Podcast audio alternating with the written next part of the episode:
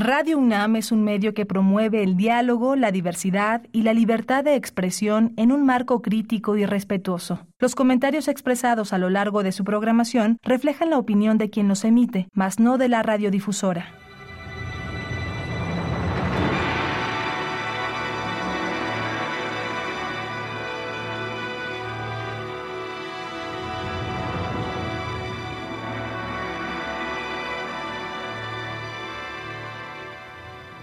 Radio Universidad Nacional Autónoma de México presenta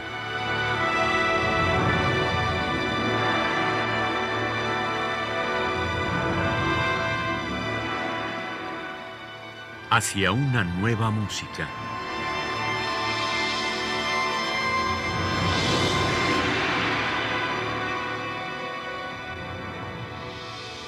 Programa a cargo de Ana Lara.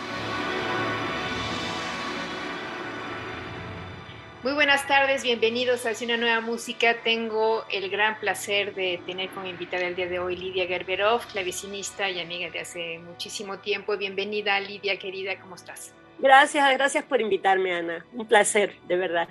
Lidia, bueno, el día de hoy vamos a escuchar música de clavecín. Bueno, aparte de ser una gran clavecinista, tú tocas el piano y tocas todos los repertorios, pero el día de hoy nos vamos a concentrar en la fantástica labor que has hecho con la música contemporánea mexicana y no solo, porque está también una obra de Monsalvach, de la cual hablaremos más tarde. Cuéntanos cómo es que surgió tu interés. El clavecín es un instrumento que se mueve en dos épocas distintas, ¿no? Preclásica y contemporánea. Cuéntanos. Bueno, en, en, los 70, que había regresado a Buenos Aires, y estuve tres años de regreso, estuve trabajando un curso con Cyrus Hofer, Bruno uno de los grandes maestros, maestros de Gulda y etcétera. Y me escuchó tocar Bach en el piano, me dijo, no, no, no, no, tu instrumento es ese. y entonces estábamos en casa de Pedro Sáenz, un maravilloso clavecinista y, y compositor argentino, que ya falleció. Y le puse las manos así en el clavecín y fue un amor a primera vista, a primer sonido. Entonces, este, él me dijo, mira, acá están las llaves de la casa, tú vienes, trabajas y cualquier duda que tengas, así empezó todo. Poco después me fui a, a, Europa, hice un posgrado y me radiqué en España, en Barcelona.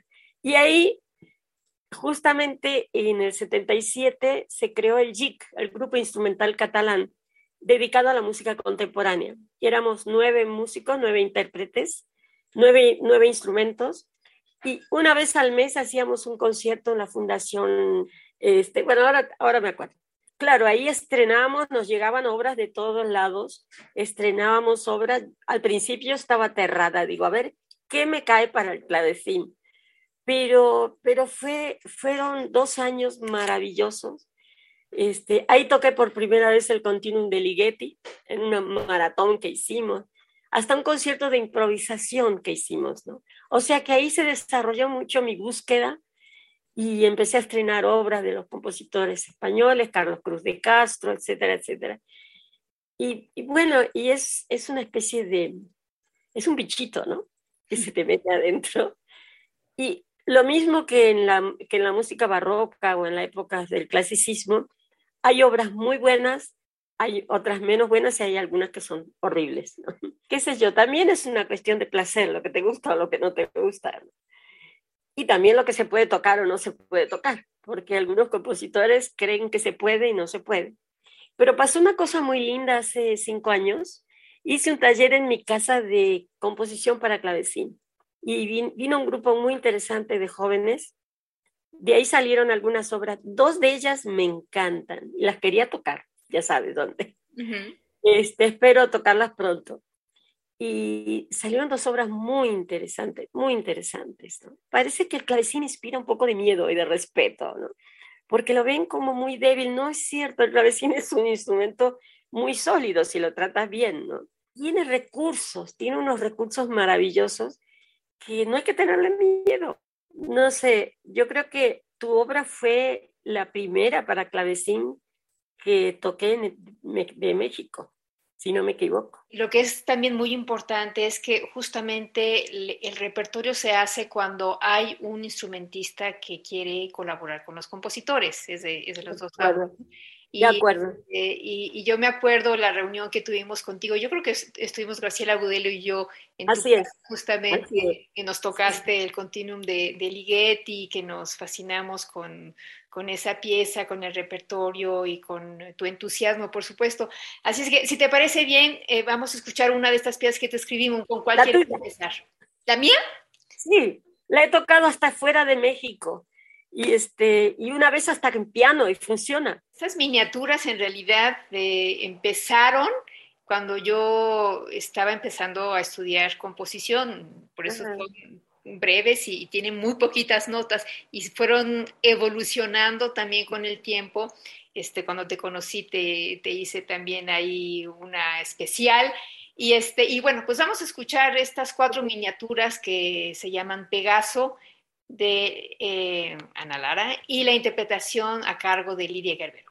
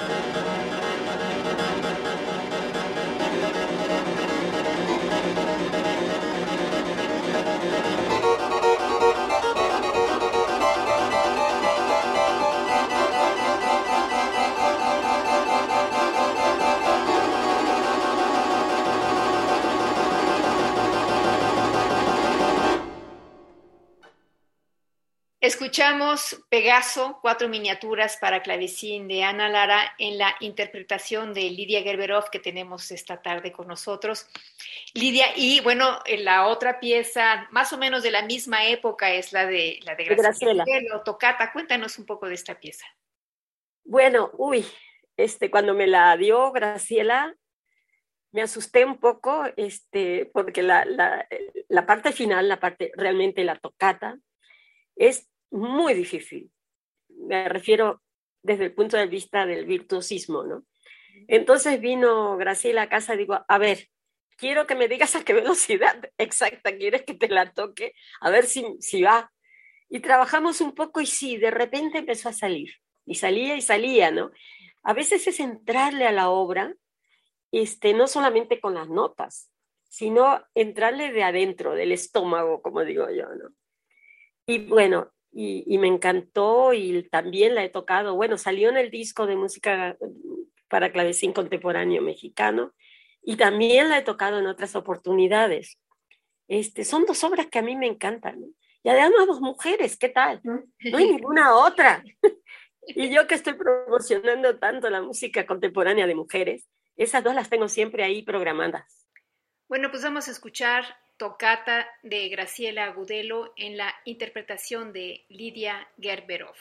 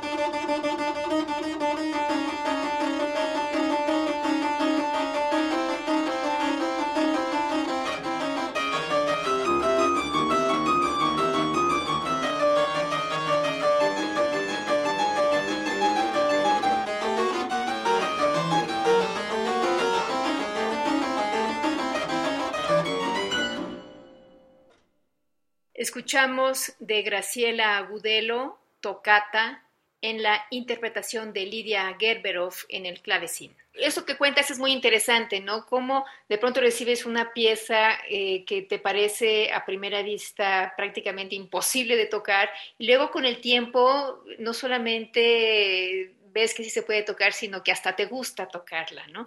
Eso es algo que pasa también con otras obras de otras épocas, naturalmente. y, absolutamente y que hace que el, el, instrumento de alguna forma evolucione también contigo, ¿no? ¿Cómo es? Y responda, y que responda, ¿no? Y también hay que tener en cuenta una cosa, todos los clavecines son diferentes, según el constructor, según de dónde vienen, hay algunos que tienen más recursos, otros menos, ¿no? En general todos tienen más o menos lo mismo, pero de todas formas, a veces el toque es diferente, eh, y entonces, bueno, de repente vas y te encuentras con unas sorpresitas de esas así que da miedo, por eso es, siempre, muy bueno cuando uno va a tocar en público, probar el clavecín por lo menos un día antes, esté donde esté, y adaptarse al instrumento. Por ejemplo, Ligeti, el continuum de Ligeti tiene unas notas arriba, al final, que generalmente no aparecen en las construcciones de los clavecines, porque no se usaba en la época barroca. Por, por eso yo me compré un clavecín alemán que sí las tiene, y, este, y con ese sí pude tocar muchas obras contemporáneas que sí llegaban, ¿no? inclusive el fandango de, de, Carlos Cruz de Castro y cosas así, que en otros clavecines tienes que bajarle unas notas, las reglas, ni modo. Pero eso también es interesante, ¿no? O sea, ver qué posibilidades hay. Por suerte, muchos autores ponen en el inicio este, la, se deja en manos del intérprete eh, las posibilidades de su, del instrumento con el cual va a tocar, por los registros. ¿no? Entonces, a veces es una lotería. Sí, ¿no? Porque, bueno, el, el clavecín puede tener un teclado, puede tener dos teclados y yes. registros, ¿no? Ah, sí, sí, tiene registro de laúd también, que me encanta usarlo tiene dos registros de ocho pies, hacia el de arriba y el de abajo, y tiene un acoplado que junta los dos. Esos son los básicos de los teclados. Pero hay otros que tienen cuatro pies, o sea, suena una octava superior a la normal, que es el mío lo tiene. Y eso enriquece más y se pueden hacer muchos juegos, ¿no? Se sí, de alguna manera tú como intérprete te conviertes también en una orquestadora de una pieza. Casi, sí. Pero siempre me da miedo e intento consultar con los compositores, si puedo, este, aunque estén fuera del país, en otros países, qué, qué, qué opinan de tal cosa o de tal otra, ¿no? Eh, por ejemplo, ahora en noviembre voy a estrenar un concierto para orquesta, clavecín y orquesta, ¿no? Y de, del maestro Sergio Berlioz. Y claro, había algunos problemillas, pero lo hemos resuelto muy fácil, ¿no? Entonces, porque muchas veces los compositores no tocan ese instrumento, ¿no? Como me dijo una vez, no, que es un instrumento muy raro. Es un instrumento maravilloso. También has colaborado con bueno, Eduardo Sotomiñán, ¿no? Cuéntanos de esa sí. colaboración con él. Bueno, Eduardo Sotomillán ha sido el primer amigo querido que he tenido en este país al llegar a vivir en el 86. Uh -huh. Y desde entonces somos amigos inseparables, es como un hermano para mí. Y este, pues hemos, hemos hecho muchas cosas juntos. Escribió esta una pieza con electrónica, con, que fue muy divertido, pero muy divertido hacerla, porque tiene sus complicaciones. Hay que grabar en el clavecín una vez y luego en otra, y luego combinar es aleatoria las escrituras de una mano y la otra, combinarla como a uno le guste o le parece, y luego combinarlo con la parte electrónica, ¿no? Uh -huh. Que la hizo en esta grabación, la hizo, ¿quién la hizo? Ahora me voy a acordar quién la hizo. Este, pero, pero es muy linda, a mí me encanta esa, me encanta por, por todas las texturas que trae, ¿no? La mezcla con el, este, y tengo obras pendientes con electrónica, pero no son mexicanos. Estoy esperando que alguna vez poderlos hacer porque o esperar que, que escriban más cosas, por favor. Sí, más bien llamada a los compositores y sobre todo a las compositoras para que le escriban a Lidia Gerbero. Por favor, y otra, y tú otra, por favor, sí, porque sí, sí. ya, esta ya la han escuchado en Argentina, en Perú, no sé, ya, en España. Entonces ya hay que escribir otra. No para que la deje de tocar, sino para que haya más. Así lo haré, querida. Bueno, ¿qué te parece si escuchamos entonces O Clavecín de Eduardo Sotomillán? Ok.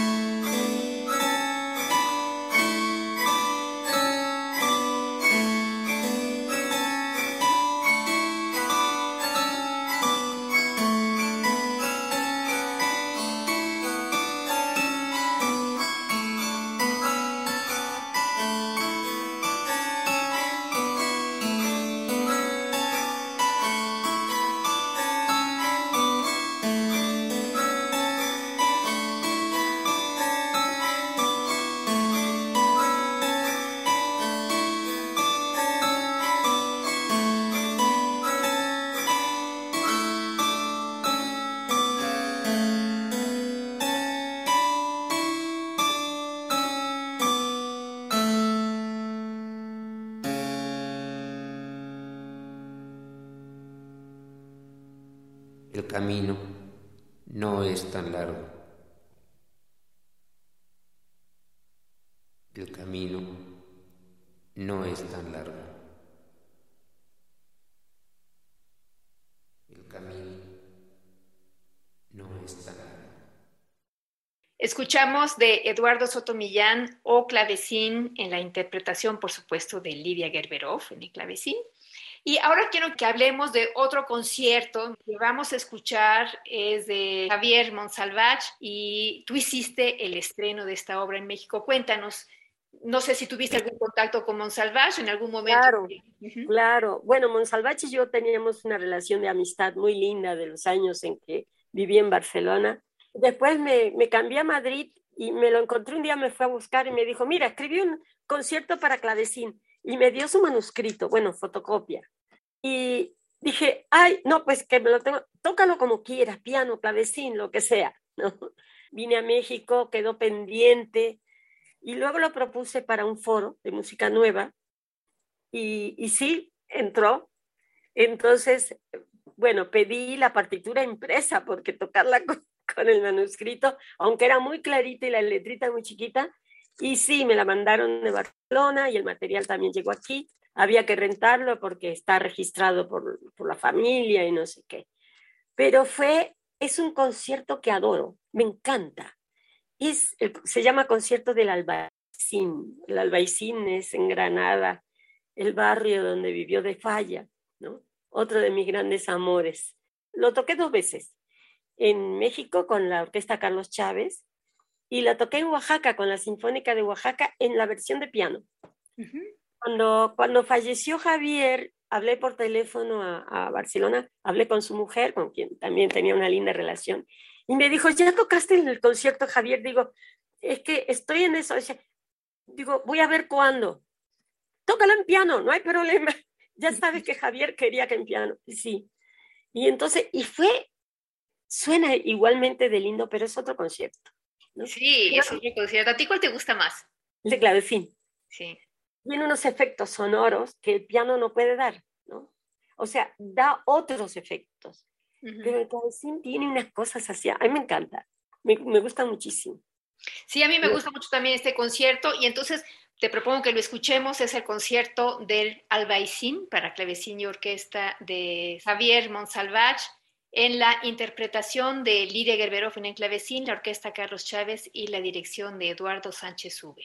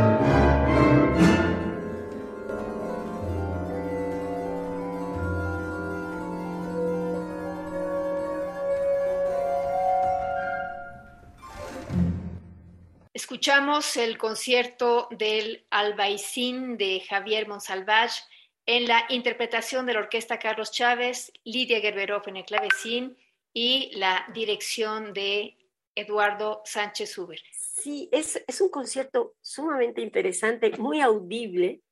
A la gente le encantó muchísimo.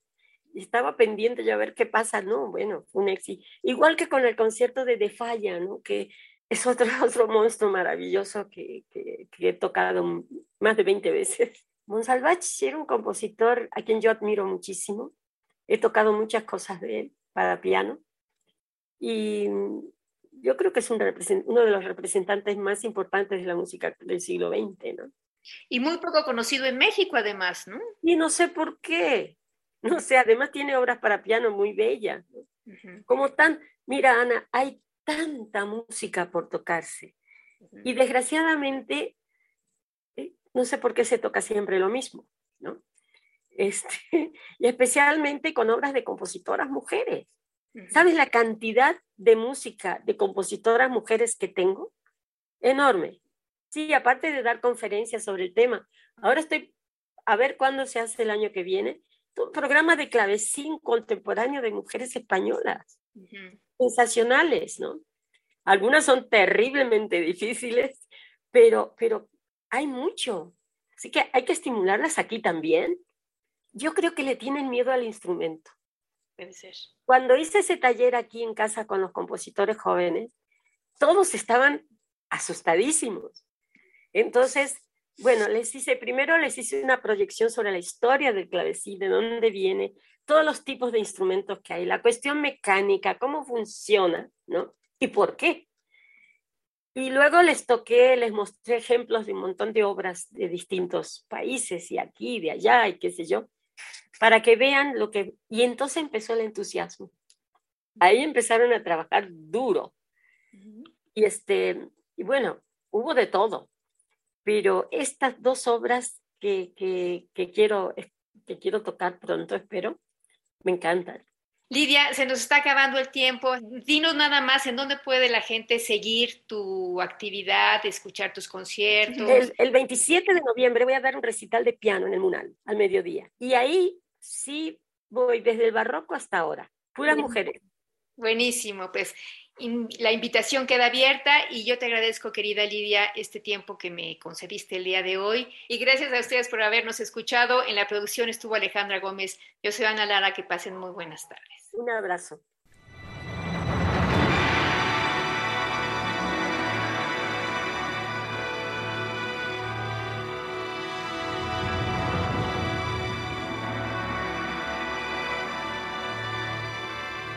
Radio Universidad Nacional Autónoma de México presentó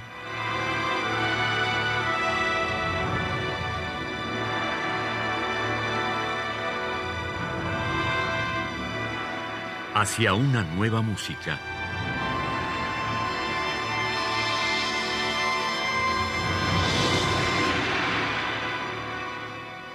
Programa a cargo de Ana Lara. Radio UNAM. Experiencia sonora.